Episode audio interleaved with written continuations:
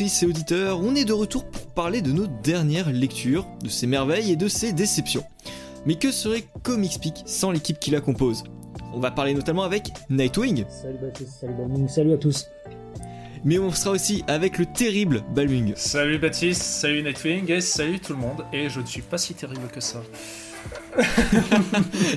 Mais je disais que ça collait plutôt bien au pseudo. Et puis, euh, je veux dire, euh, par rapport à ce qui arrive, je veux dire, Ah. ceci ton podcast là, parce qu'on va avoir des choses qui te plaisent Ah là là. beaucoup et qui vont peut-être justement dénoter avec cette réputation de d'homme terrible que tu es. Alors justement voilà, c'est un petit programme spécial avec des choses qui t'emballent et, c'est plutôt cool. Parce qu'on va parler de Red Room, un comics indé gore à souhait créé par le brillant Ed Piscor. Ensuite on bifurquera du côté d'Urban avec un titre indépendant plus populaire au vu de l'équipe créative mentionnée avec Jaeger de euh, Geoff Jones et euh, Gary Frank. Et on terminera par une petite touche de Big Two avec un titre Marvel, avec la série en deux volumes des Eternals de Kieron Gillen et Rebic.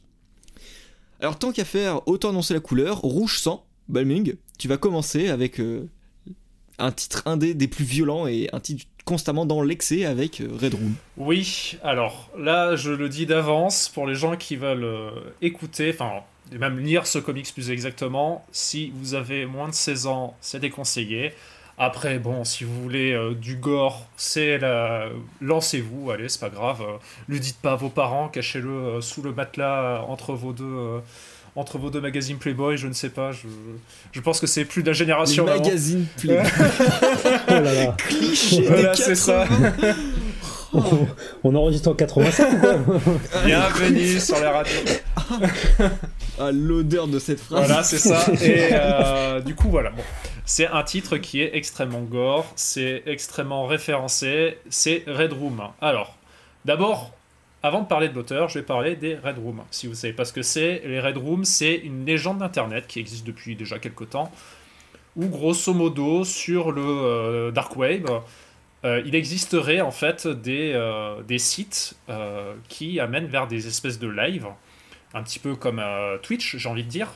Sa- Sachant que euh, tout ça, ça existait avant Twitch, hein, je précise, hein, c'est des rumeurs qui existent depuis très longtemps, où grosso modo, on pouvait voir des gens se faire euh, tuer, tuer pour de l'argent, entre autres, par exemple, tu donnais de l'argent pour voir quelqu'un se faire couper un bras, ce genre de choses, des choses très mondaines, j'ai envie de dire, voilà. Et tout ça, bon, alors je vais pas rentrer là- là-dedans de savoir si ça existe ou pas. Plus généralement, je- c'est très fort que ça n'existe pas. D'ailleurs, euh, il y a plein de choses qui prouveraient que ça n'existe pas. Mais on va partir du principe que ça existe dans ce comics. Ed Piscor, c'est là où je vais rentrer sur, euh, sur le Ed Piscor. Ed Piscor, c'est un, un énorme nerd qui a une culture comics de fou. Alors, avec un de ses potes, j'ai oublié son nom. Euh, Est-ce qu'il serait pas sur le tome hein? Non. Je vais, je vais chercher en attendant, je Ouais, vais te dire. euh, il est, euh, en fait, il, il- il s'amuse à, à faire un, un- une, une chaîne YouTube qui s'appelle euh, Cartoonist Kifab, qui s'amuse en fait, grosso modo, à étudier beaucoup de comics. Alors, si vous êtes un peu anglophone, je vous conseille d'aller les regarder un petit peu parce que c'est très intéressant. On apprend pas mal de choses sur des comics euh, vieux comme récents. Donc, il y en a pour tous les goûts. hési- N'hésitez pas. Et en fait, toute cette culture-là, il va essayer de le, le- traduire dans du comics. Alors, il avait déjà fait euh, chez, euh, chez Marvel, si vous vous rappelez, les X-Men Grand Design. Les X-Men Grand Design, c'était des, euh, des. Ça retraçait les, les débuts, enfin, on va dire de- des débuts de, des X-Men jusque, je crois, c'est années 90, euh, voire presque 2000. euh, de la, de la, la- de- des X-Men en fait. Il avait fait aussi avec du hip-hop. Et en fait, il, repré- il représentait cette, euh, leur historique de manière très condensée, mais avec un, certain humour, et aussi en essayant quelques petites techniques euh, de narration qui sont plutôt sympathiques. Et il avait fait bon aussi d'autres choses. Il avait fait WYSIWYG. Alors j'en parle très vite fait parce que c'est un, un comic qui est pas très intéressant. C'était son tout premier travail. Euh, j'en parle juste vite fait pour dire que en fait ça parlait de, de l'histoire du hacking. Et en fait on va retrouver un peu cette patte là dans Red Room. Mais ça on y reviendra après. Donc Red Room, grosso modo, c'est un petit peu euh, l'histoire de, de- des Red Room. L'histoire des Red Room, imaginée, fantasmée, telle qu'elle aurait pu être. Et c'est un comics qui est très renseigné sur ce genre de choses, sur toutes ces légendes-là. Et ça va y mettre beaucoup de culture, c'est-à-dire que là, on est vraiment, n'est pas sur du, factuel, on est vraiment sur du freestyle, hein, j'ai envie de dire, mais très très très recherché. Alors, Red Room, voilà, on va suivre plein de petites histoires tout autour d'une espèce de boîte de production de Red Room, c'est-à-dire des, des, voilà, une entreprise bon, illégale, cachée on ne sait pas où, qui s'amuse à. Euh, qui tue des gens pour gagner de l'argent, plus exactement des bitcoins. Alors, on va suivre plusieurs petites histoires liées à tout ça, notamment l'histoire du Decimator, qui est en fait l'un de ces tueurs qui, qui se balade avec un, un masque de corbeau.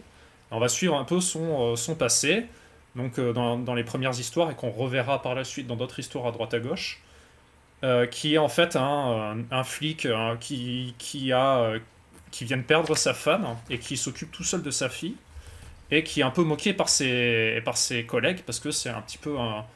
Bah, enfin, je vais dire méchamment, parce qu'en fait, voilà, on est... J'ai envie de dire maintenant que vous êtes en train d'écouter pour du Red Room, on va y aller de manière, manière, manière un peu euh, manière un peu, euh, comment dire, euh, voilà, sans, sans, gêne, voilà, un, un, gros lard. alors, il s'amuse beaucoup à ça, c'est-à-dire qu'on va le voir vraiment avec dessiné de manière ingrate, avec des, les, les nibards, etc. Le, le, but est vraiment pas de jouer sur la. Enfin, je parle pas en termes pour faire de la grossophobie, mais c'est. Voilà. Le but, c'est vraiment d'être méchant un peu avec tout le monde, sans exception. même avec un petit peu des punks par moment. Et le, voilà, le, personnage est un espèce d'incel euh, qui, euh, en plus d'avoir perdu sa femme, va essayer de sortir un peu sa rage et va s'amuser à aller euh, kidnapper quelqu'un pour le tuer. Et il va très vite se faire attraper par les Red Room pour qu'il aille travailler dans leur espèce de, d'entreprise de streaming de Red Room.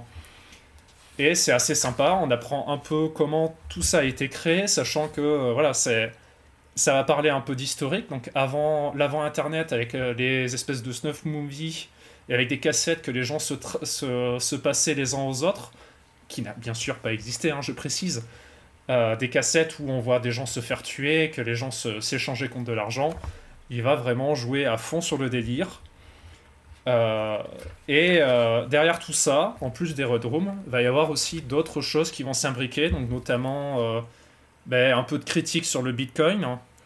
euh, des euh, ça va, ça va aussi mettre en avant euh, tout ce qui est un peu les, les thématiques d'Internet. Alors, le titre s'appelle Red Room, The Anti-Social Network. Alors, je j'ai plus le titre en français, mais grosso modo, voilà, ça va parler un petit peu du, du fait que. du, en fait, dans ces streams, il va y avoir en fait des gens qui vont parler pendant ces streams, qui vont donner des, des bouts de Bitcoin. En fait, c'est un petit peu comme. Euh, alors, euh, ben, comme vous. Voilà, je repars encore sur Twitch parce que ça ressemble à ça. C'est de donner de l'argent et en fait, ils vont discuter derrière. En fait, le but, ça va être d'entretenir le show. en fait, tout va être dans les discussions derrière qui sont assez. Euh, enfin, un peu, un peu underground où les gens vont se. à la fois vont. vont profiter, on va dire, du spectacle et derrière avoir des discussions qui n'ont aucun rapport, mais qui vont un peu faire de la critique ben, d'Internet.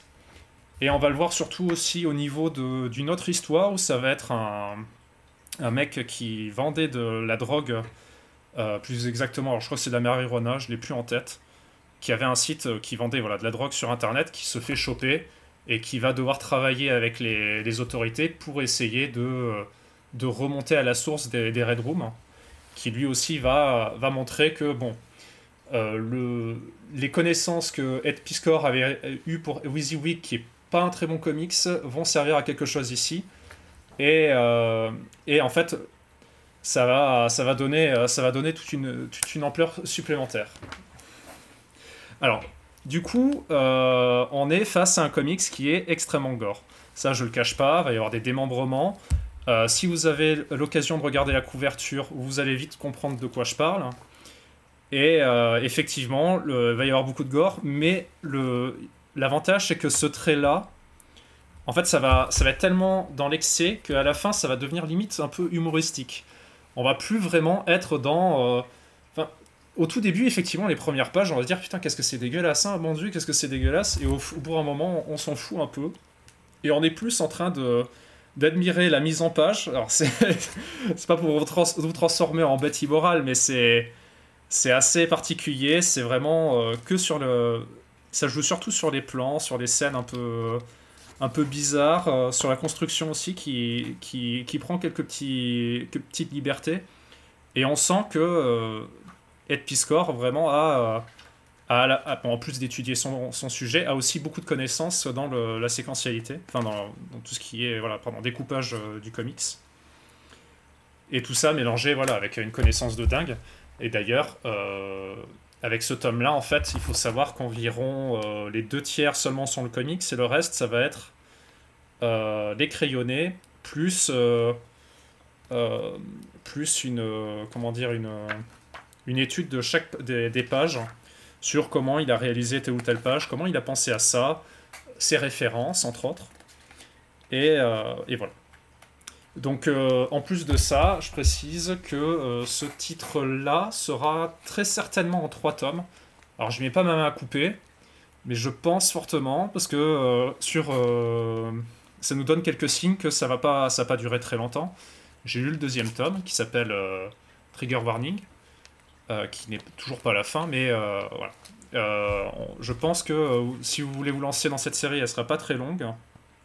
Et je moi, en tout cas, je, trouve que c'est un énorme trip euh, sous acide avec euh, beaucoup de déconnades. Ah, comment dire, euh, un espèce de. je. Il n'y a pas de, il a voilà, il a pas de plaisir morbide à lire ce comics-là, mais il y a vraiment un plaisir sur, sur justement cette recherche-là, cette espèce de critique un peu de société. Alors c'est pas de la critique de boomer hein, quand je parlais pardon de, de, de réseau social. Là on était plus sur de la critique autant sur de l'internet mais ça restait pas, on n'était pas en train de critiquer Facebook, on n'était pas en train de critiquer Twitter. vraiment, on n'est vraiment pas sur cet esprit-là. On est vraiment sur, euh, sur à la fois, euh, à la fois, comment dire, un, une remise en question un petit peu de certaines choses, mais euh, tout en ayant un, amour de, de, ben, de cette culture, en fait, de cette culture d'Internet. rien n'est vraiment rien n'est. Je trouve que rien n'est acheté dans cette dans ce comics. Et euh, en tout cas, je le recommande. Et, voilà. C'est à peu près tout ce que j'ai à dire. Alors peut-être que Baptiste va me donner plus d'envie, parce que je crois que tu ne l'as pas du tout aimé. Alors, en fait, j'ai beau t'entendre et je me dis, oui, euh, il, a, il a raison, il voit juste. Autant, dans mon ressenti, ça a été tout le contraire, en fait. Euh, je comprends l'intention, je reconnais totalement la maîtrise de Ed Piscor, qui, qui est un artiste que je suis également. Et d'ailleurs, son euh, pote, c'est Jim Rugg, qui a fait American Virgin et qui n'a pas. qui n'a fait que des variant covers de Red Room. Il a fait des, des variant covers chez Marvel euh, pour quelques titres. Et on le connaît pour euh, son Hulk Grand Design, qui a beaucoup moins marché que celui de, et quelle tristesse. Alors, mais bon. Ce, ce Hulk-là, il est à la fois bien et pas bien. Il est bien parce qu'il avait de, de moi je l'ai lu, hein, il, a, il a vraiment de bonnes idées, il a vraiment su trouver, on va dire, euh, qu'est-ce qui était bien, euh, comment séquencialiser la chose, avoir de bonnes idées. Le problème, c'est que c'est que euh, Ed Piscor, lui, il avait trois tomes pour parler de l'entièreté des X-Men, l'autre, il avait un seul tome. Et c'est juste pas possible, et ça se sent qu'à la fin, il a été obligé de rusher, et c'est extrêmement triste pour lui. Mais bon, bref, voilà. Mm. Et c'était qu'en deux numéros. Deux numéros, mais du coup, ça fait qu'un tome. Mais oui. Et donc, pour revenir à Red Room, bah, il y avait ce cette attention où je me dis euh, dénoncer l'immoralité euh, de certains réseaux et, du comportement humain dans ces tréfonds par l'illustration de cette immoralité, je me suis dit, mais sur le concept, c'est génial. Je veux dire, c'est comme dénoncer la violence avec une violence extrême. Donc, quand je vois cette couverture dégueulasse et je me dis oula euh, un mélange de rouge et de noir euh, vraiment très intense je me dis il y a, moyen que ce soit très intéressant. D'autant plus ce rapport à l'anatomie très réaliste et en même temps un design extérieur qui ressemble beaucoup plus à du cartoon euh, ça m'a pas mal fait penser à du crumb et, et, à, et à, tout cet aspect un peu zap, zap magazine. Très indépendant et bah oui, en fait, ça s'adresse à du public de niche, parce que de la critique web comme ça et dans ce trash excessif, bah ça s'adresse pas à tout le monde. Je, je, je, mets en relation parce que c'est vrai que tu m'as fait penser à un autre comics en fait pendant que tu me parlais. Tu me parlais justement de l'espèce d'immoralité, mais aussi de morale un petit peu dans ces histoires. Et en fait, tout ça, ça me fait penser beaucoup à du creepy et ce genre de, ce genre de comics où on va te mettre de la grosse violence. Et le but, ça va être de, euh, de, faire une critique de la, morale humaine, mais avec une espèce de, justice un peu biaisée, un peu dégueulasse. Alors, t'as pas cette espèce de justice forcément dans Red Room, mais t'as euh, as un petit peu ça quand même.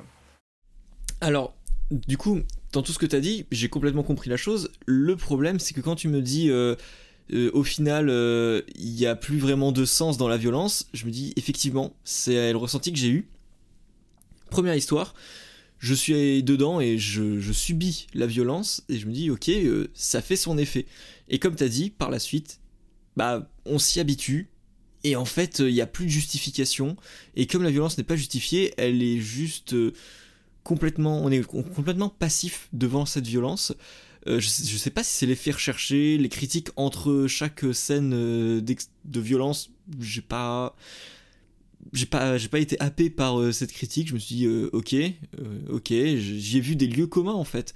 Et même si on a des recherches et des éléments précis bah pour moi ça justifie pas des dialogues parfois longs pour des critiques qui me semblent évidentes. Et quand face à tout cet aspect qui est très détaché, hein, parce que c'est très hétérogène. Hein. C'est scène de violence extrême, scène de dialogue très long, scène de violence extrême, scène de, dialogue très long. Et ça se répète constamment.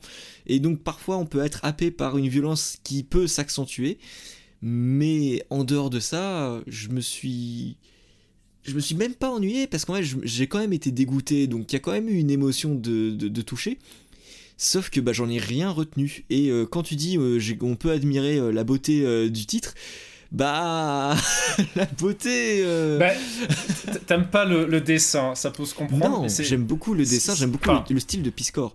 Par contre, dans ce qui est représenté dans le sens de. de... En fait, c'est pour ça, il n'y a pas de sens. J'ai pas trouvé de sens à tout ça. Et ça m'a, ça m'a tout coupé. Et pourtant, enfin, rien qu'à la, enfin, la petite critique, c'est déjà pas mal. Après, dans le tome 2, tu l'as, de nouveau, il essaie un petit peu d'innover au niveau du découpage. Euh, alors il y a toujours parce que je sais de quoi tu parles, c'est notamment la scène de violence. C'est ce que je dis, c'est qu'en fait on, représente toujours la violence avec le, avec les scènes en fait de stream, c'est-à-dire qu'à chaque fois où il va y avoir de la violence, on va avoir euh, comme une espèce de page internet euh, de ben, voilà avec le, chat sur le côté et puis on va voir l'un des exécuteurs qui va s'amuser à découper des gens de manière dégueulasse. Et en fait, le, le, fait est qu'effectivement, à un moment, tu, tu, trouves ça dégueulasse et ah, ben, justement, au bout d'un moment, tu, tu le trouves plus du tout. C'est au moment où en fait tu vas prendre plus de temps à, à, lire justement les, les discussions qu'il y a dans le chat où effectivement, bon, t'en as qui prennent leurs pieds, etc. Mais c'est pas le, le, principal, c'est vraiment les discussions qui sont complètement méta, qui sont dans les, qui sont dans les, viewers, qui, que je trouve vraiment. Euh, à la fois poilant et complètement pertinent. Et moi, ça, ça m'a fait euh, sortir de, de l'histoire, tu vois. Et, et, toutes ces petites choses qui, où tu sais pas d'où ça sort. Il y, a, y, a un charme hein, dans le comics, il y a un charme général. Là, quand tu reparles des cases qui ressemblaient à des, des fenêtres de stream, euh, ça, c'est des choses que j'ai appréciées parce que le comics a quand même quelque chose de très très cheap en soi, avec le dessin très brouillon euh, de Piscor sur certains aspects. Et euh, je trouve que ça a un vrai charme, tu sais, c'est comme si tu regardais des, choses un peu amateurs. Il y a vraiment quelque chose d'indépendant dans tout ça. Ce qui fait que je me dis surtout que là, une publication française, j'y croyais pas du tout. Et là, que Delcourt le sorte, bah, je trouve ça vachement couillu. Ah, mais. Alors, je sais pas qui c'est qui a pris ce titre. On va partir du principe, je pense quand même avoir une petite idée. Je me demande si c'est pas euh, Thierry Mornay, parce que Thierry Mornay, il a l'œil. Euh, pour te sortir des fois des trucs qui sont invendables ou ça va pas, enfin, où ça se dit ça va peut-être pas se vendre. Par exemple, le, Monsters, c'est lui qui, je crois, qui a tiré pour ce titre. Monsters qui maintenant se vend bien, mais au tout début, quand c'est sorti en France, avant d'avoir ses premiers prix, euh, apparemment ça a été assez chaud et euh, ça c'était pas voilà c'était assez compliqué à le vendre mais et moi bah, voilà mais en tout cas moi je je trouve que le, sortir en, France, effectivement, ça va être difficile. Euh, surtout avec la couverture, parce que tu me disais que ça va. C'est vrai que c'est de niche et, ça n'a pas attiré l'œil forcément, donc tu, tu es, ah, ça alors, mis en premier dans, dans C'est pas tout à fait ça. je veux dire, face à une une couverture aussi violente, je veux dire, euh, ça peut attirer. Mais c'est pour ça que je dis que c'est vraiment un public de niche qui va être ciblé avec Red Room. Et heureusement, au final, que si une publication VF sort, que ça soit chez Delcourt, parce que Delcourt peut taper dans plusieurs publics, je trouve, contrairement à, je sais pas, un, panique qui n'aurait jamais, euh, serait jamais tourné vers ce titre-là. Mais euh, la couverture, pour moi, elle a un un potentiel iconique qui est intéressant et qui euh, m'aurait moi donné envie de m'y tourner par curiosité parce que je connais le comics et à force de, connaître euh, les comics en règle générale, cette couverture là, elle peut t'inviter à te faire découvrir quelque chose de complètement différent. Et, c'est ça qui est fort avec euh, cette couverture là. Après dans le résultat, je pense que nos avis sont là pour le dire, hein. ça va diviser, c'est clair. Mais en, tout cas, pour moi, là, du coup, on n'est absolument pas d'accord. Je veux juste finir après avec l'autre phrase. C'est alors, pour moi, c'est vraiment l'un des meilleurs titres du mois, très clairement. Toi, tu n'as pas pensé à la même chose, mais c'est juste, je veux juste au moins mettre en, évidence quelque chose euh, à ceux qui veulent se lancer sur ce titre-là. Ne vous fiez pas que à la couverture et aux quelques scènes violentes. Ce titre est bien plus que ça.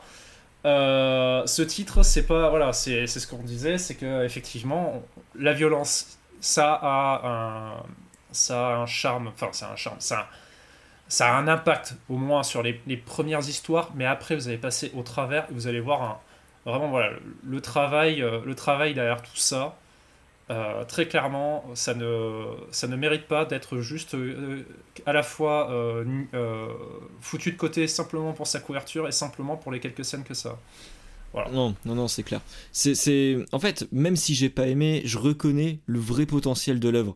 Et de toute façon, une œuvre marquante, ou alors tu l'aimes, ou alors tu la détestes, mais elle te laisse pas insensible. Et ça, c'est une œuvre qui m'a pas laissé insensible. Et même si j'ai pas aimé, peut-être qu'un jour je, retournerai dessus et je me dirai, bon, allez, on, retente, bon je t'avoue que ce sera pas demain, hein, mais est-ce qu'il y a vraiment un sentiment de dégoût qui reste? Mais euh, c'est une œuvre qui, qui vous impacte quoi qu'il arrive. Et ça c'est déjà quelque chose à reconnaître à, cette, euh, à, ce, à cet album-là. Et donc ouais, je vous inviterai pas personnellement à le lire, mais... Euh, ce serait quelque chose à tester hein, si vous voulez vraiment une expérience choquante. Let's go. Hein. c'est Red Room, c'est ce qu'il ah. vous faut. Moi, je veux vos retours. Hein. S'il y en a qui dans le public qui le lit, euh, n'hésitez pas à nous faire les, retours parce que ça, franchement, c'est un titre. pour moi, c'était vraiment un coup de cœur. Euh, euh, sachant que oui, pardon, tu parlais du fait que c'était couillu de le sortir en France, mais c'est aussi couillu de le sortir en VO. C'est-à-dire que c'est sorti chez Fantagraphics. Ça veut dire que ça a été foutu, ça a été foutu de côté directement chez Image, Dark Horse, Boom, tout simplement parce que c'était déjà trop trop pour eux, trop sur. Alors, peut-être surtout sur la violence, mais euh, voilà. Fantagraphics, si vous connaissez pas, c'est l'un des éditeurs qui, pour moi, est l'un des meilleurs éditeurs euh, VO qui te sort de tout, en fait. Alors, ça va sortir des BD européennes aux, aux USA, entre autres, mais ça va sortir aussi euh, vraiment des trucs de niche, des trucs un peu, des fois un peu bizarres, des fois pas. Euh, il y a vraiment de tout et c'est ça que j'aime bien avec cet éditeur là, c'est-à-dire qu'ils euh, savent dénicher des, des perles. Euh, et si vous connaissez pas plus, eh ben, à la rigueur, je peux essayer de tenter sortir un nom comme ça. C'est par exemple, bah, ils éditent les, les, les, Donald et ils éditent aussi dans la même collection les, enfin, les Love and Rockets, voilà, qui sont édités ces temps-ci chez Comics Initiative. C'est ça. Qui, sont aussi des bons Et du coup, bah, ils ont déniché Piscor et Piscor, c'est vraiment un, un talent à suivre.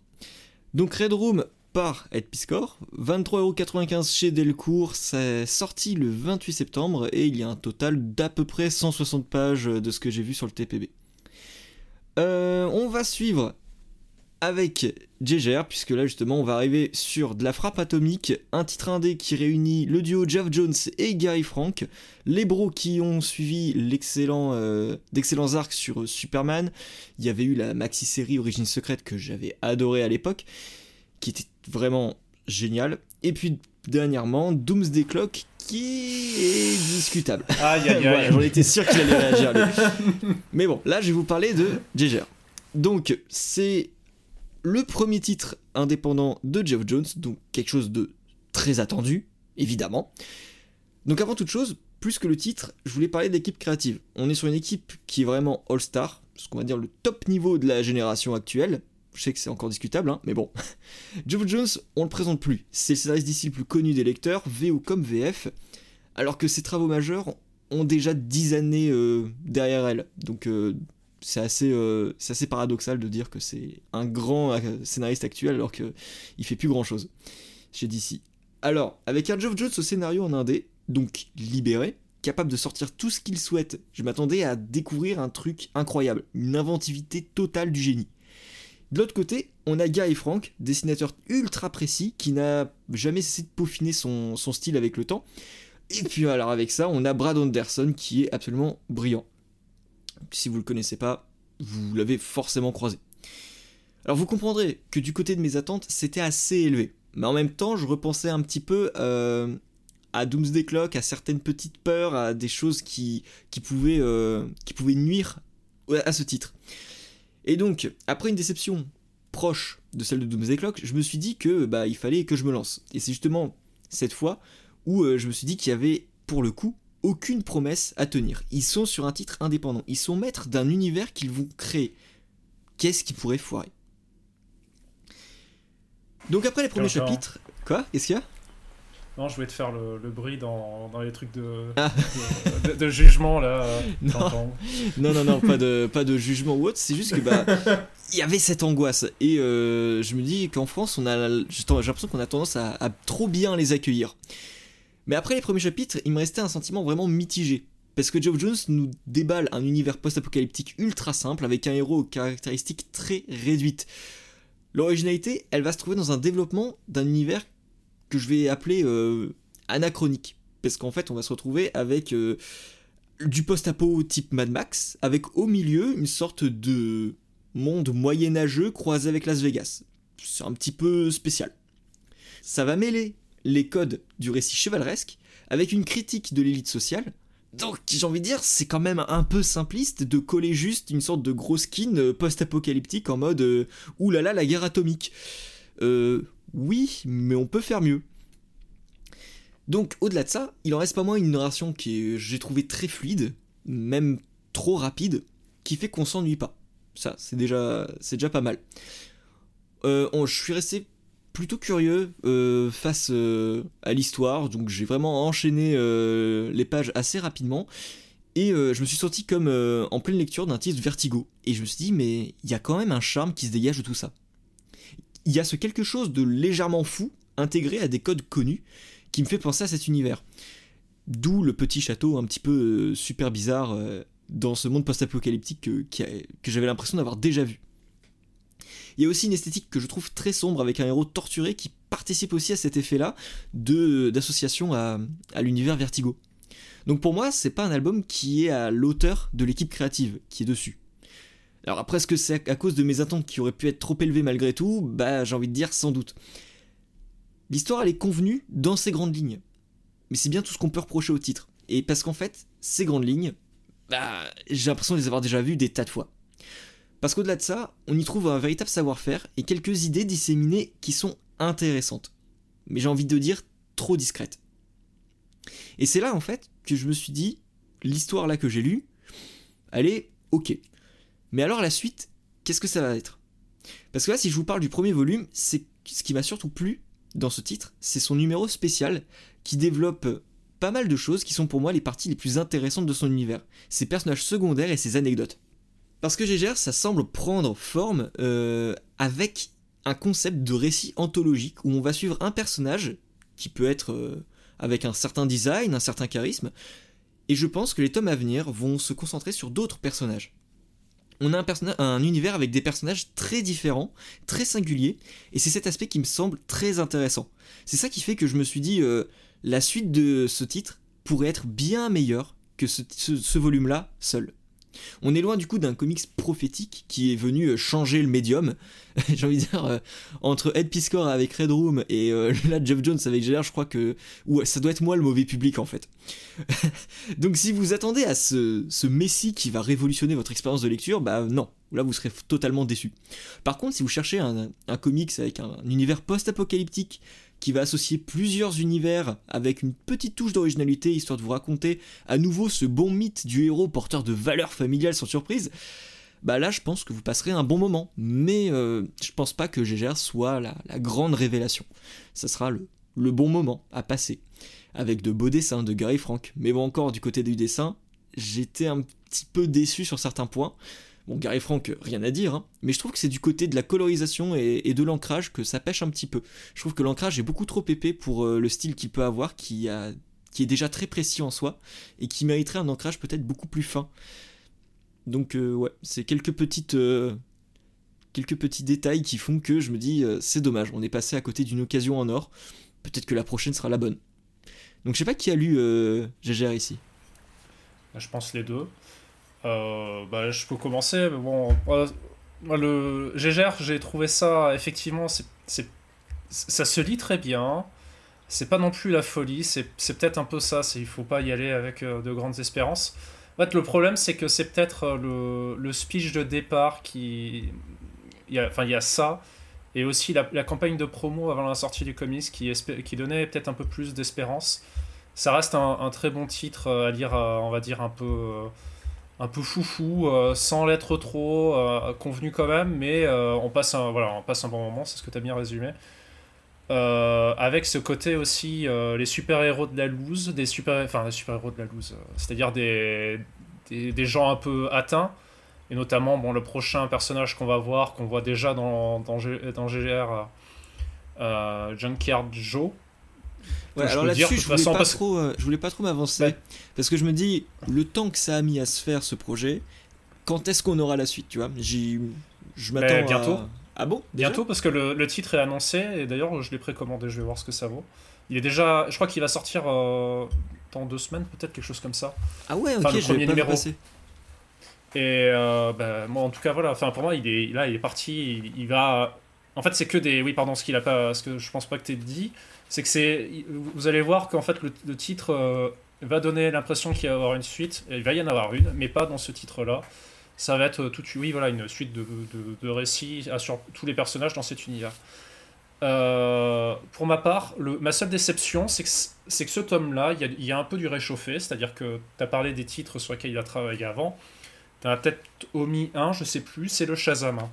Le Shazam qu'il a fait juste avant de partir de chez DC t'as tout l'espèce de royaume, royaume magique, qui est en fait un peu repris, qui a, qui a en fait cette même, euh, cette même substance, cette même apparence qu'on va retrouver dans le dans, dans Et en fait, c'est euh, alors si vous voyez pas le Shazam, c'est euh, c'est en fait un titre qu'il avait commencé, qui était qui commençait très bien. Bon, il avait c'était déjà une suite d'une série de one shot qu'il avait fait avant, mais bon, et euh, ça commençait très bien, mais euh, ça, ça a vite dégonflé pour au final avoir un titre à moitié pourri qui finit par se mélanger à l'event, euh, je crois que c'était Death Metal à ce moment-là. Ouais, c'était ça. Et, et c'était pas fou. Et en sachant qu'en plus, je crois sur la fin, c'était même plus lui qui scénarisait. Oui, il y avait quelqu'un d'autre qui était plus. Je crois que c'était Dan Didio lui-même, mais bon, bref. C'est ça. Et, et, et c'était pas très bien, mais voilà.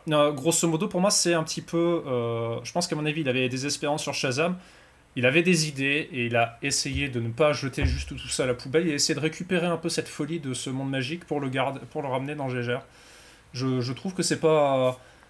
Voilà, si vous avez lu Shazam, vous allez avoir un petit goût de réchauffé quand même. Euh, je vois pas trop euh, en quoi en fait. J'ai pas vu les. Au-delà de ce bah, le... château, j'ai pas trop compris euh, le rapprochement. Le, entre le, le gamin, alors le, le, roi de ce château versus le, le, chef du royaume des enfants. T'as quand même une petite psyché qui se ressemble pas mal. Ouais. Euh, après, effectivement, parce que comme je t'ai dit, Shazam, ça va être un peu compliqué de te faire de la description, vu que euh, tu vois euh, trois royaumes et c'est vite emballé. Et gère c'est à peu près ça, c'est-à-dire qu'on voit à peine la, personnalité d'un autre personnage et c'est aussi vite emballé. C'est-à-dire qu'on voit surtout la, la, personnalité du roi. Là, je suis totalement d'accord avec toi et c'est pour ça que je disais que justement les choses les plus intéressantes sont vraiment trop disséminées. Et euh, je pensais surtout à ces personnages secondaires qui ont des designs plutôt intéressants d'ailleurs, côté euh, représentation. Et côté trait de caractère, bah, on se dit, tiens, bah, l'originalité elle a l'air d'être là. Et en fait, Joe Jones il nous dit, hé, reviens là dans, sur l'autoroute des clichés. Non mais, s'il te plaît, laisse-moi aller voir là-bas. Ça a l'air beaucoup plus cool. Mais non, tant pis. C'est ça, en fait, le, le, truc c'est qu'il a il a créé un, un univers foisonnant, il a donné euh, fo- foisonnant, pardon, il a donné plein de pistes. Et en fait, on arrive très vite à la fin du tome. Au final, le seul développement qu'on va avoir, c'est un petit peu sur le personnage principal, même si on sait qu'il est qu'on a, on va dire le principal qu'on a à savoir sur son passé et sur ce qu'il est. Donc en fait, il l'a il l'a juste créé et il a dit vas-y, je te balance. Maintenant, je vais partir sur notre série. Peut-être que je vais te ramener, peut-être pas. Euh, du coup, on est vraiment un petit peu sur du. C'est un petit peu ça. C'est. euh, J'attends de voir. C'est-à-dire que c'est. euh, ça se lit. Par contre, ne, ne partez pas avec l'idée que ça va être quelque chose de complet et que euh, vous allez. Enfin, vous allez. Si, en vrai, vous pouvez le lire comme ça, mais c'est juste que c'est un peu triste. Euh, il, il faut voir un petit peu l'ensemble pour se donner un peu une idée. Et moi, j'attends justement ce, titre, la Giancarlo, qui est un personnage qui apparaît. Je vais absolument rien dire dessus, comme ça, vous saurez, vous saurez pas. Mais euh, qui, voilà, qui va sûrement avoir des relations avec. Alors, enfin, je dis ça, euh, en fait, euh, non, je pense que ça va même pas être le cas, parce que je crois que c'est un, un- un titre qui se passe dans le passé en plus. Mais du coup, bon, c'est vrai qu'on peut bref. rester là-dessus. C'est que vous pouvez essayer cet univers-là qui est du coup com- complètement neuf, qui est une histoire qui se suffit à elle seule. Si jamais vous aimez ce volume-là, rien ne vous empêche de poursuivre ou de vous arrêter là. Et ça, c'est vrai que c'est une Et- qualité pour cette série. Alors avant, euh, Night- Nightwing, tu l'avais pas lu, toi aussi? Non, je l'ai pas lu malheureusement, mais pour une raison simple, c'est que j'ai pas eu. euh, à partir du moment où j'ai entendu parler de ce projet, Geoff Jones en indé, de base, ça m'intéressait pas. Ah. Parce que je pense pas qu'il est capable de développer des, des, des histoires avec un fond suffisamment intéressant ou de développer des idées particulièrement euh, de façon particulièrement euh, détaillée il est, je, je pense pas qu'il est capable de faire ça et j'avais pas envie de lire euh, du Geoff Jones qu'on voit dans qu'on a pu voir ces dernières années dans un univers indé. Ça m'intéressait pas, c'est pas le genre d'histoire où je pense qu'il est bon. Est-ce que ce titre me donne tort? Je sais, je saurais pas dire du coup, mais j'ai pas envie de lire du John Jones en AD parce que je pense pas qu'il soit capable de raconter des choses intéressantes. Geoff Jones, c'est quelqu'un qui écrit des des, gros événements euh, super intéressants, du gros blockbuster, des, histoires qui se basent sur un univers où il va jouer avec la continuité, avec le, avec le passé, avec les personnages, des interactions avec des personnages. Là, il est bon dans, dans, ce registre-là. Même si ces dernières années, ça a été plus compliqué.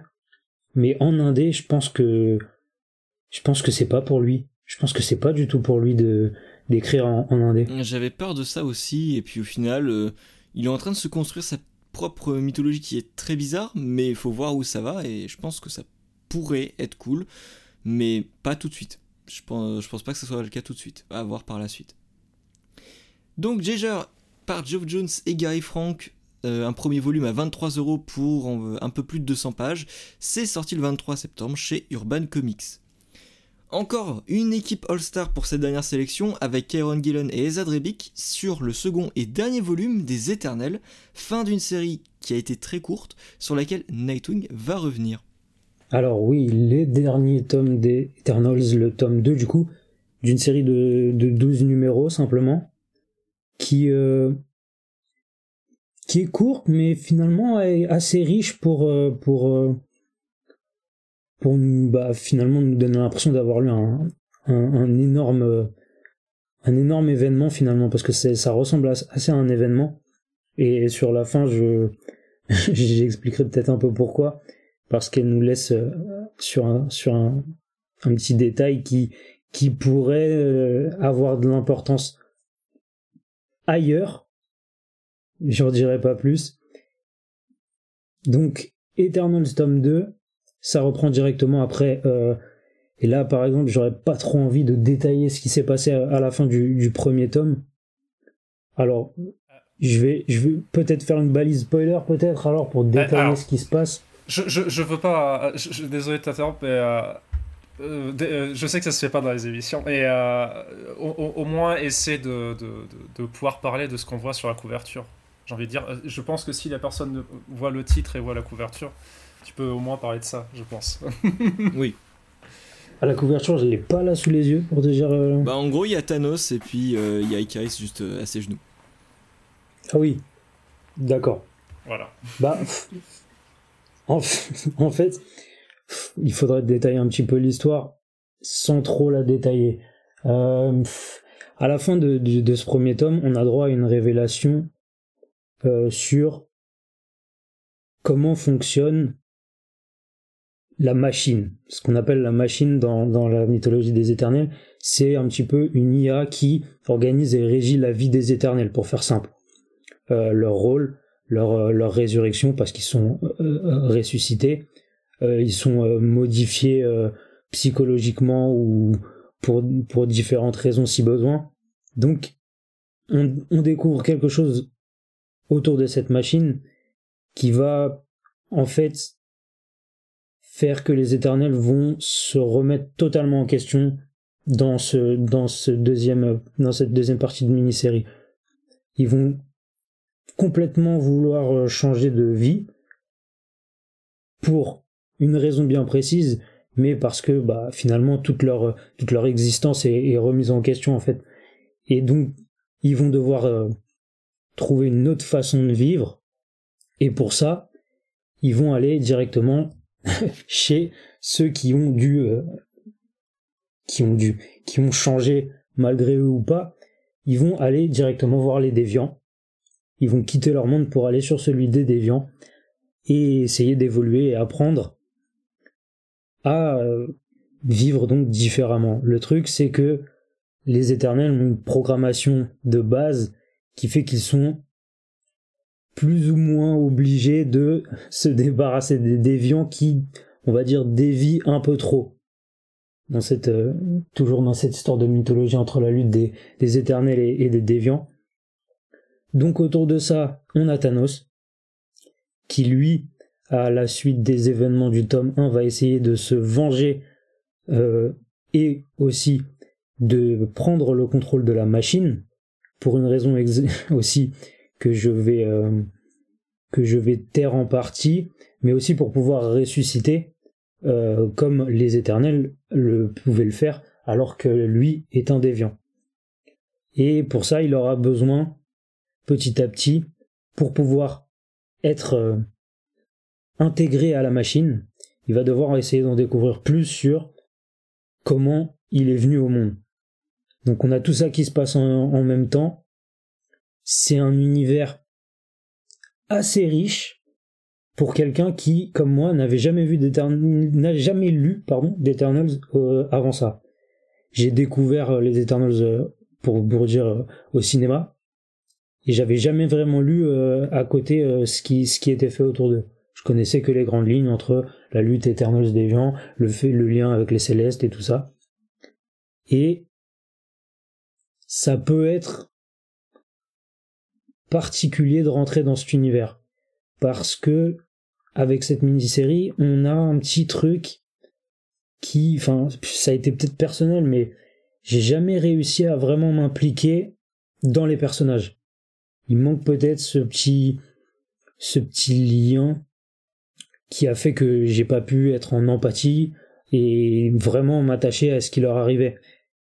Et pourtant, tout, tout, ça est développé dans un contexte depuis le début de cette, de cette mini-série, dans un contexte de, de, de donc de, de mystère ou de, de, de, de comment de pas de world building vu que c'est un monde qui existe depuis très longtemps mais qu'on nous détaille très très très très bien en fait. Et c'est ça l'avantage aussi de cette série c'est que il y a un petit côté Hickman dans la façon de concevoir euh, tout cet univers. Tout est remis à plat tout est parfaitement schématisé on nous prend euh, l'univers des, des, Eternals dans ses grandes largeurs pour tout nous exposer de A à Z euh, comment il fonctionne l'organigramme les différents mondes euh, l'histoire des différents mondes entre eux. Tout est extrêmement détaillé, c'est extrêmement, extrêmement riche. Et c'est là où euh, on parle là du tome 2. Je pense que ça a un énorme intérêt de lire tout d'un seul bloc. Parce que c'est extrêmement... Euh, pour quelqu'un qui connaît pas grand chose Eternals, c'est, c'est peut-être compliqué d'avoir un petit, un petit gap de temps entre le premier et le deuxième. On peut vite se perdre, je pense, euh, par rapport à certaines euh, à certains liens avec l'histoire des Éternels ou alors la conception de leur de leur, de leur monde. Mais lu tout d'un bloc, c'est extrêmement bien détaillé et je pense qu'il n'y a aucun problème de, de compréhension à ce niveau-là. C'est juste, pour moi, il y a eu un petit blocage, c'est le, le lien avec les personnages qui sont, j'allais dire pas très humanisés, c'est censé être plus que des humains, voire même des dieux, et c'est tout le, tout le, tout le, un petit peu une thématique dans ce, dans ce tome aussi. Et, mais il manquait ce petit lien, et ça m'a un peu perturbé dans, dans, dans, dans les enjeux, par exemple, où j'arrivais pas trop à m'impliquer. Mais ça reste un titre très intéressant parce que c'est un univers super riche qui, comme je vous l'ai dit, apparemment va donc avoir un impact sur un autre univers qui est particulièrement euh, intéressant en ce moment, développé par un certain Jonathan Hickman, je n'en dirai pas plus, parce que ça se, ça se voit finalement le Hickman quand je parlais de la façon dont tout était schématisé.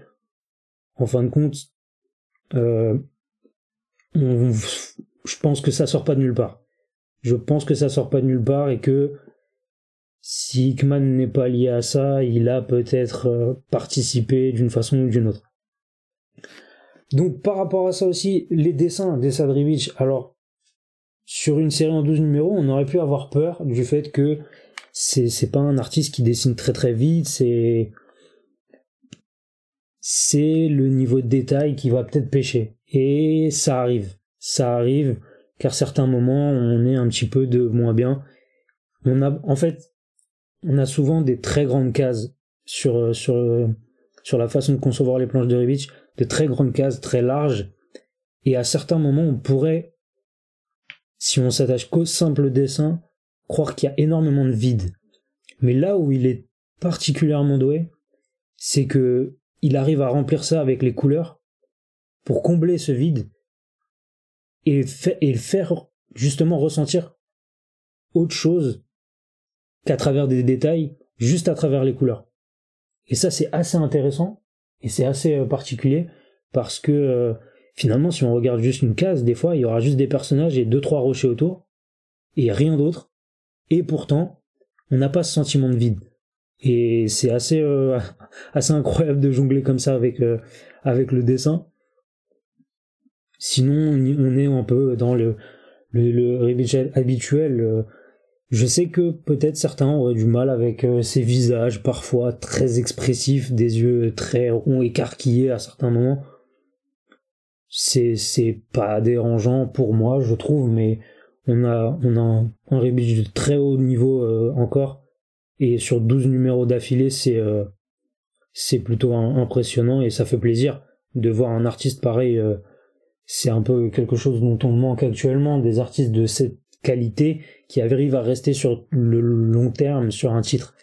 Et ça fait, ça fait plaisir, on espère le revoir assez vite d'ailleurs parce que parce que c'est le genre d'artiste qui manque. Donc voilà, euh, Eternals tome 2, vraiment, vraiment très intéressant. Essayez de lire tout d'un bloc parce que c'est, ce sera beaucoup plus simple de comprendre tout l'univers comme je vous disais tout à l'heure. Mais maintenant, on attend la suite parce que la fin nous utilise quelque chose qui pourrait avoir un énorme impact sur le reste de l'univers Marvel en général finalement, euh, avec, euh, avec tout ce qui se passe euh, avec l'univers Dickman à côté. Donc si vous aimez les éternels, c'est un indispensable, je pense, parce que c'est un, titre avec une équipe créative de qualité, un récit de qualité, donc foncez. Si vous découvrez les éternels, pareil, c'est un titre euh, suffisamment bien écrit et suffisamment bien détaillé pour vous donner des repères, pour vous vous, vous impliquer dans, dans cet univers assez, euh, assez peut-être pas complexe, mais assez riche. Donc c'est un titre euh, parfait et on a de, de découvrir où, où va aller ce petit cliffhanger de fin autour des éternes. Alors, je suis tellement pas d'accord sur Ribik. Pour moi, c'était pas bon du tout. Ah ouais? Ah non, ah moi ça m'a fait mal aux yeux. Ah franchement. en fait, Ah non, mais là, justement, les couleurs, ok, ça sauve certains points, enfin, justement, certains vides. Mais là, merci le coloriste, parce que franchement, Ribic, il y a des moments, je me dis, mais pourquoi t'es revenu? Alors non, c'est pas lui le coloriste. Si, si, je suis sûr, c'est lui. C'est lui qui fait ses couleurs euh, sur les termes. Sachant que ce que, ce que tu as oublié, oui, effectivement, le, fait qu'il n'ait pas trop de temps, ça se voit. Alors, dès, dès le premier numéro. ça, ça se voit. Dès le premier numéro, alors du coup, on parle là sur le premier tome, mais euh, il y a eu des gens qui en ont fait la remarque, et du coup, maintenant, tu ne fais que voir ça à chaque numéro, c'est de faire un peu attention. Il y a de la réutilisation. Ils, réutilisent les mêmes, euh, les mêmes cases, les mêmes visages, à plusieurs fois, dans, des fois dans le même numéro, donc c'est.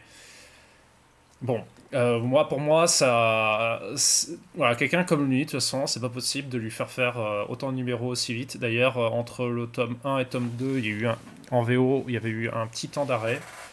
Et ils ont en profité aussi. je te coupe vite fait pour, pour préciser. C'est pas lui qui, qui, est coloriste, il est juste encreur, autant pour moi. C'est Matthew Wilson euh, au couleur. Excuse-moi, Malmo. Du, coup, je vais, je vais, finir de parler de, juste du, du dessin. Je reparlerai de l'histoire par la suite, parce que du coup, j'ai coupé Baptiste. Euh, c'est quelqu'un, il faut, il faut du temps. Euh, on lui a pas laissé. C'est très, c'est vraiment dommage, sachant que on, aurait dû, on aurait dû. Mais bon, je pense qu'à mon avis, il y avait les délais. Euh, il devait arriver un certain événement qui va arriver et il fallait à mon avis qu'il se presse sachant que de son côté, tu, tu parlais d'un certain Hickman, mais Hickman est parti depuis. Et euh... bon, bref, ça je vais en parler après, mais bon, vas-y, je te laisse euh, commencer, Baptiste, je reviendrai après. moi, Zedrebic, le problème c'est que. Alors, il y a un truc dans le dessin auquel je suis très sensible, et en fait, ça change totalement mon... ma vision du, du comic, c'est l'expressivité. Les visages expressifs, c'est une justesse qui est pour moi un, quelque chose de d'incroyable. Je veux dire, Kevin Maguire sur, euh, sur Justice League International, il arrive à faire des super-héros expressifs et humains, et je trouve ça incroyable en tant que dessinateur. Et là, bah, Ezad c'est du dessin euh, qui, qui joue beaucoup trop sur les couleurs, beaucoup trop là-dessus. Et euh, à côté de ça, les, les, visages, ils en pâtissent énormément. Il y a des moments, on a des, des yeux qui sont, comme tu disais, écarquillés, mais moi, ce qui m'a vraiment choqué, c'est les yeux qui sont réduits à deux petits points et limite la bouche entrée et fin. Et je dis, mais c'est quoi, c'est quoi ces têtes? Mais pourquoi? Et, moi, ça m'a sorti à plusieurs reprises. Donc, je veux dire, autant Red Room me sort de, de la lecture parce que c'est trop, et autant dans, trop dans, sa, portée, dans sa, narration, donc un choix artistique, alors qu'ici, c'est vraiment des, défauts qui m'ont fait sortir un petit peu de ça. Parce que bon, ça c'est le rapport au dessin. Après, dans le rapport à l'histoire, comme euh, l'a dit euh, Nightwing, effectivement, pour moi c'est un titre très important dans... Euh, s'il y avait une chronologie de lecture à faire des Eternals, c'est certain que ce titre doit être lu pour quiconque veut comprendre l'avenir des Éternels. Parce que là, on va avoir un retournement de situation vraiment colossal dans leur univers. Donc c'est un univers qui n'a pas été tant exploité que ça, et c'est dommage. Mais euh, ce renouvellement, il est très très bon, très intéressant. Et Kyron Gillan, bah, je veux dire, euh, tu lui mets une bonne idée sous les mains et hop, c'est bon, le gars, il te fait quelque chose de très très bon. Euh, tu disais que ça prenait son temps, je n'étais pas trop d'accord. Pour moi, c'était un peu trop rapide, je trouvais. Et justement, par rapport à la densité de l'univers, j'aurais préféré qu'on qu'on s'arrête sur certaines choses. Mais il a préféré se concentrer, pour le rendre plus accessible, se concentrer sur deux, trois personnages, dont Icaris bien sûr, et euh, réintroduire certaines choses de manière logique. Je veux dire, euh, si on réintroduisait la machine euh, et que tu avais un personnage secondaire qui expliquait à Icaris Eh, mais tu sais, cette machine-là, si tu meurs, tu reviens à la vie. Et oui, je le sais depuis 50 ans. Arrête. Donc, ça sert servirait à rien ce serait complètement incohérent et ça aurait été compliqué de faire accepter ça aux yeux de certains lecteurs de longue date par contre la manière dont il l'a amené à travers un premier duel où justement on comprend qu'il y a un vrai rapport de force intéressant, un rapport à la famille, et là je me suis dit mais c'est logique et pourquoi est-ce qu'on n'y a pas pensé plus tôt? Et alors là j'étais complètement parti dans, cette histoire qui part à toute allure, euh, qui s'éparpille un petit peu dans le tome 2, mais au final on comprend pourquoi avec ce cliffhanger. Et euh, vis-à-vis du cliffhanger, euh, est-ce qu'elle est bien la suite, Belming Alors, du coup, je peux reprendre. Alors, Moi, du coup, tu, quand tu me disais que justement, tu avais des personnages qui n'étaient pas forcément très bien. Enfin, pas toi, Baptiste, mais Nightwing, les personnages n'étaient pas forcément très bien euh, toujours développés. Euh, moi, je trouve qu'ils sont. Ceux, les, mieux, les mieux développés sont les connards. C'est-à-dire qu'on a vraiment un côté royaume. On a vraiment un côté royaume dans ce, dans ce comics. Là, voilà, le royaume renaît Directement, on commence. Euh, alors, si ceux qui n'ont pas lu le tome 1, je, vais pas, je, peux le dire de toute façon, parce qu'on est vraiment sur le premier, je crois sur le premier numéro. Il y a euh, eu un, alors je crois c'est un meurtre ou quelque chose comme ça, une connerie qui s'est passée. Et du coup, euh, c'est l'enquête. Le premier tome, c'est vraiment ça. Alors, je crois qu'on l'a su un petit peu sur le tome 2.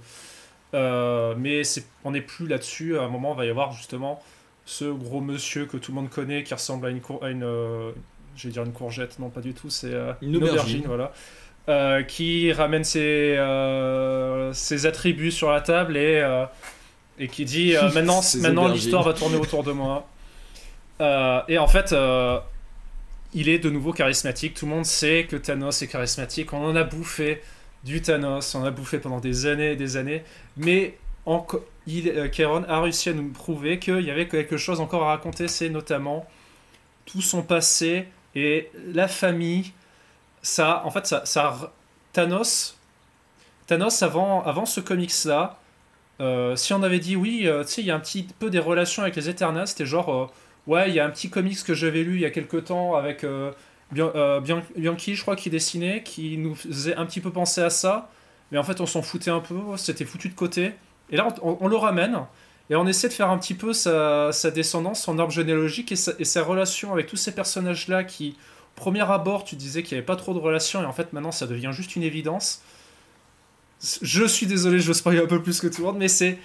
C'est. Euh, voilà, on essaie de créer vraiment euh, voilà, à la fois un espèce de royaume avec euh, justement des trahisons à droite à gauche et de même on va essayer de, de, créer voilà, cette espèce de côté familial en ramenant en, créant enfin en ramenant des personnages qui est au, tout enfin dans les, les histoires des éternels c'était simplement évoqué euh, rapidement comme une espèce de comment dire de mythologie. Et là, ils vont prendre, ils vont, cette mythologie-là va prendre une, euh, une importance et une, une densité. On va les voir, ces personnages-là, ces, ces gens de la mythologie, etc. Euh, on va vraiment nous raconter l'histoire beaucoup plus détaillée des Eternals. Ça va être beaucoup plus sympathique et on va vraiment s'attacher en fait à cet univers-là. C'est pour ça que Rebik, même si tu n'aimes pas ses visages, moi, c'est vraiment le côté, euh, le côté euh, un peu euh, des fois titanesque de, des combats, le côté aussi ville technologique, royaume aussi, comment il dessine. Pour moi, c'était pas tant les, personnages, c'était vraiment l'univers qui était au-dessus, autour, qui, avec l'espèce d'atmosphère qu'il arrive à créer, qui est déjà pas mal. Effectivement, ses visages, il n'a pas eu le temps. Ça se voit très clairement. Et c'est pour ça que je dis que justement, il, y avait il fallait qu'un événement arrive. Parce que c'était évident que que si on le presse autant le Ribik, c'est qu'il fallait qu'il y ait une raison derrière, et c'est cet événement que je disais, parce qu'il va y avoir quelque chose qui se passe, comme tu le disais, juste après euh, ces 12 numéros. Euh, c'est censé euh, aboutir à, voilà, un event avec des personnages, dont notamment cette relation avec Hickman, qui lui, au moment où cet événement arrive, il est déjà parti de chez Marvel, il est plus là depuis bientôt 6 mois, je crois, voire plus.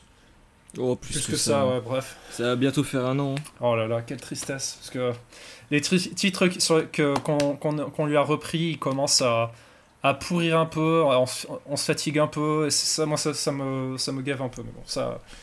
Mais du coup, je suis content que tu aies parlé euh, de Thanos Rising parce qu'en fait, quand je parlais d'une bonne idée qu'on lui met entre les mains à Kyron Gillen, bah, c'était justement ce titre-là de Jason Aaron que je trouve. Euh, J'avais oublié. C'était vraiment couillu à l'époque, quoi. Parce qu'en fait, euh, Thanos Rising, c'était l'origin story de Thanos. Donc déjà en soi ça fait flipper parce que justement tout le mystère autour du personnage avec les quelques informations disséminées dans, certains, dans certaines issues de, de vieux comics, c'est ça laisser un gros mystère autour de ce personnage qui était, qui était vraiment intéressant.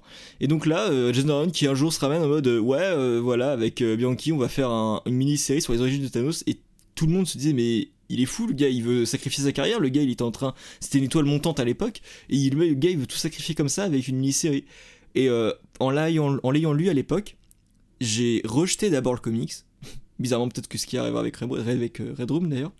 J'ai rejeté le comics parce que pour moi, c'était beaucoup trop ça, brisait un mythe et et ça m'avait vraiment pas plu. Non mais vraiment, je veux dire Thanos avant son, sa surexploitation etc. C'était le gros méchant euh, de l'univers Marvel et tu te disais c'est lui quoi. Il y avait beaucoup trop de choses auxquelles tu attachais euh, le personnage. Tout le mystère disparaît. Euh, c'est comme si ton crush avait disparu du jour au lendemain. quoi. J'ai jamais eu de crush sur Thanos, hein, mais juste tu perds toute l'aura du personnage et tu te, tu dois accepter de l'avoir perdu. Et euh, c'est vrai que depuis euh, ce titre-là, bon après peut-être la surexploitation au cinéma a fait que, mais euh, j'ai eu du mal à apprécier les apparitions su- suivantes de Thanos. Mais ici, Ah ouais c'est revenu. Oh, Ouais. Ah ouais, ouais, j'ai eu beaucoup de mal après euh, Thanos Rising. Même Infinity, je veux dire, euh, c'était cool par Hickman, mais l'arrivée de Thanos, euh, je m'en foutais bah, royal. t'avais. euh, Euh, Il y avait que le duel avec Black Bolt qui était sympa, mais en dehors Thanos de ça, wins, euh, je- c'était bien. Je m'en foutais. Il y a eu quoi? Thanos wins. Euh, Donny Cates, il me semble. Ah, oui. Ah, Thanos. Oh là là, euh, oui. Thanos wins. Ah, le. ouais, c'était C'était bien. plus côté. c'était bien, ça.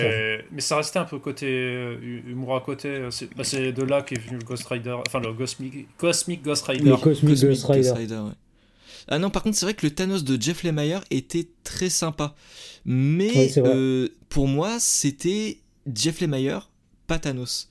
Ça, il- en gros, t'aurais mis Jeff Lemire sur Hulk, ça aurait donné exactement la même histoire. Et je crois que j'aurais préféré avec Hulk qu'avec Thanos. Mais bon.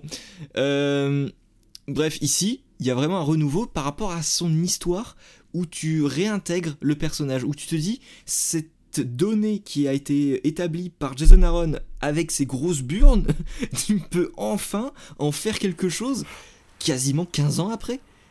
Donc, euh, Mais- ça fait du bien. Ça fait vraiment du bien. Et d'ailleurs, je rajouterai juste euh, rapidement avant qu'on on essaie de finir là-dessus ou pas. euh, L'événement qui vient après ces deux tomes, c'est de la merde. Et je suis. je ne, je ne l'ai pas sur les mots, c'est de la merde. Tu ne comprends pas qu'est-ce qui s'est passé. Euh, Kéron, pourquoi tu nous as sorti ça? Et puis après, tu te ramènes sur un titre aussi médiocre que ça. C'est d'une tristesse, mais ne vous inquiétez pas, si vous voulez vous lancer sur les Eternals, ce titre-là est très bien, et en plus il met un terme à des questionnements qui ont été levés pendant le titre. Il y a juste effectivement sur euh, les quelques dernières pages où on va te, où tout d'un coup tu as l'un des, des, euh, des fourbes du titre qui va se réveiller, qui va se tourner son regard vers euh, voilà effectivement ce Hickman Universe au sein de Marvel. Mais, euh, mais c'est pas très grave. Au pire, vous faites, vous faites genre, il s'est rien passé, il a pas, il a pas détourné le regard vers eux. On s'en fout, c'est pas grave. Là- Lancez-vous Il là-dessus. n'y a pas de suite. C'est ça.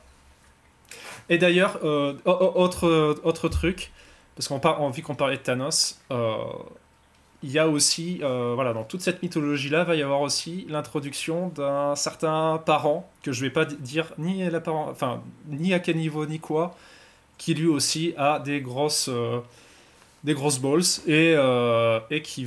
Alors, il va pas forcément prendre de l'importance, je pense pas qu'on va le voir après. On, le voit pendant l'event par la suite, mais il va juste euh, être mis à l'oubliette, et je l'espère, parce que pour moi, c'est un petit doublon de ce Thanos-là. Et, euh, mais il a une personnalité qui est vraiment très sympa. Euh, je vois juste pour ça aussi, je trouve ça très bien. Mais bon. Ok. Bon bah je pense qu'on a, on a bien fait le tour du titre, donc c'est vraiment une, recommandation euh, qu'on qu'on maintient tous malgré certains défauts euh, à côté desquels on peut pas vraiment passer. Donc ce sont les Éternels, tome 2 par Kieron Gillan et Sad Rebic. C'est un peu un environ de 140-150 pages pour 19 euros chez Panini Comics et c'est sorti déjà le 14 septembre. C'est la fin de cet épisode, encore et toujours et merci euh, à vous de nous écouter. N'hésitez pas à partager le podcast autour de vous, à échanger avec nous sur les réseaux, Facebook, Twitter, Insta, tout ça, tout ça. Et si on vous dit ça, bah, c'est pas pour vous dire euh, bah, de le faire juste comme ça, hein, c'est parce qu'on vous répond, on vous parle comics, et puis je veux dire, on, on fait ça en podcast, on aime bien le faire également par écrit. Et parce qu'on adore Comic Speak, bah, on va remettre ça dans deux semaines, alors on se dit à très bientôt. Salut tout le monde. Salut. Ciao